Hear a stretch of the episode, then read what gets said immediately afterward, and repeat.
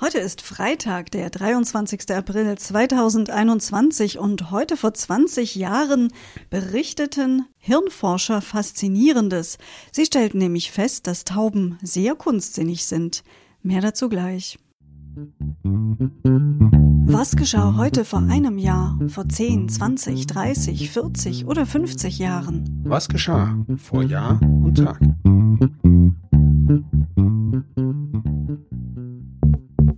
Vor einem Jahr. Der Naturschutzbund Deutschland meldete an diesem Tag, diesem 23. April 2020, dass das Bakterium Sutunella ornithocola Ursache für das massenweise Sterben von Blaumeisen in Deutschland sei. Das genannte Bakterium ist erst seit 1996 bekannt.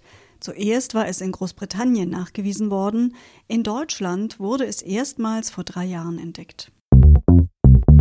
Heute vor einem Jahr starb auch der Politiker Norbert Blüm. Er war von 1972 bis 1981 und von 1983 bis 2002 Mitglied des Bundestags für die CDU. Von 1982 bis 1998 war er Bundesminister für Arbeit und Sozialordnung unter Helmut Kohl. Er ist damit der einzige Bundesminister, der während der gesamten Kanzlerschaft von Helmut Kohl dem Kabinett angehörte. Während seiner Amtszeit wurde die Pflegeversicherung eingeführt. Die meisten erinnern sich in Verbindung mit Blüm aber an seinen Spruch, die Rente ist sicher. Genau genommen war das eine Werbekampagne der Bundesregierung aus dem Jahr 86, bei der Blüm mit Pinsel und Kleber vor Wahlplakaten auf einer Litfaßsäule posierte. Vor zehn Jahren. Mit On the Floor lag Sängerin Jennifer Lopez an diesem 23. April 2011 auf Platz 1 der deutschen Charts. Ihr war damit ein Comeback gelungen. Mit von der Partie war bei diesem Song auch der amerikanische Rapper Pitbull. Vor 20 Jahren. Ja, und wie eingangs schon angeteasert, am 23. April 2001 berichteten die Zeitungen von einem interessanten Experiment, das japanische Hirnforscher mit Tauben gemacht hatten. Es ließ darauf schließen, dass Tauben verschiedene Gemälde von Künstlern genauso gut unterscheiden könnten wie Menschen. Die Forscher hatten die Vögel trainiert, indem sie ihnen auf einem berührungsempfindlichen Computermonitor acht Meisterwerke von Van Gogh und Chagall zeigten. Wenn die Vögel mit dem Schnabel auf einen Van Gogh pickten, bekamen sie als Belohnung etwas zu fressen. Manche der Tiere konnten den Stil der Künstler bereits nach neun Übungen unterscheiden, selbst wenn sie die neuen Bilder zuvor noch nie gesehen hatten.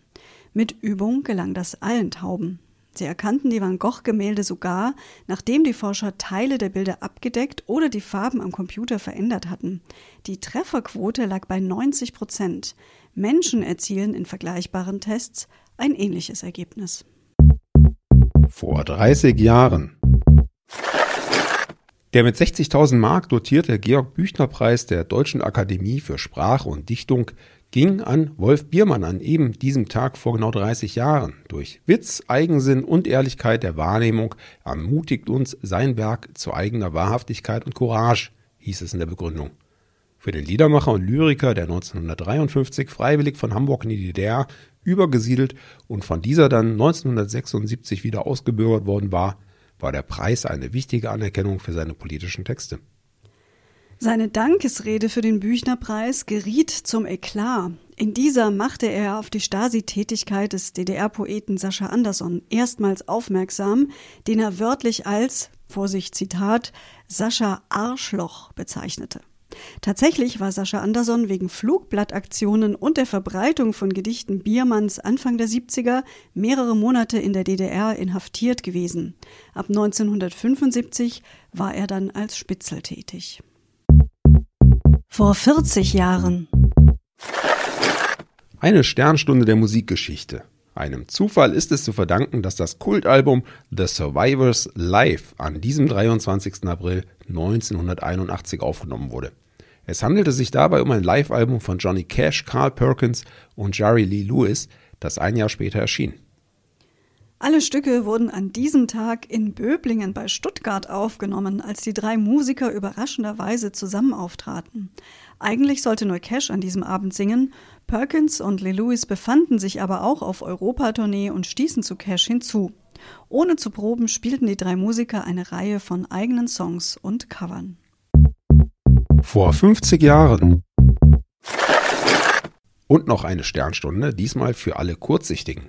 In Frankfurt meldete an diesem 23. April 1971 ein Hersteller die Produktionsreife der ersten weichen Kontaktlinsen. Die waren deutlich angenehmer zu tragen als die bisherigen harten Modelle. Ja, und nicht verheimlichen wollen wir euch, dass dieser 23. April gleich zwei wichtige Gedenktage zu bieten hat. Zum einen ist das der Welttag des Buches. Das heißt, heute ist eine gute Gelegenheit, um mal wieder ein bisschen in einem vielleicht gedruckten Buch sogar zu schmökern. Ja, und wenn ihr das nach 18 Uhr macht, dann hättet ihr noch die Möglichkeit, dazu ein frisches Bier aufzumachen, denn gleichzeitig ist heute der Tag des deutschen Bieres. Da können wir nur sagen, Prost, lasst es euch schmecken. Ja, und bis morgen. Lasst es euch gut gehen dabei. Das sagen Sebastian und Anna. Der Podcast vor Jahr und Tag erscheint täglich neu. Produktion tonbildschau.de Dr. Anna Kugli und Sebastian Seibel GBR. Mit uns können Sie sich hören und sehen lassen.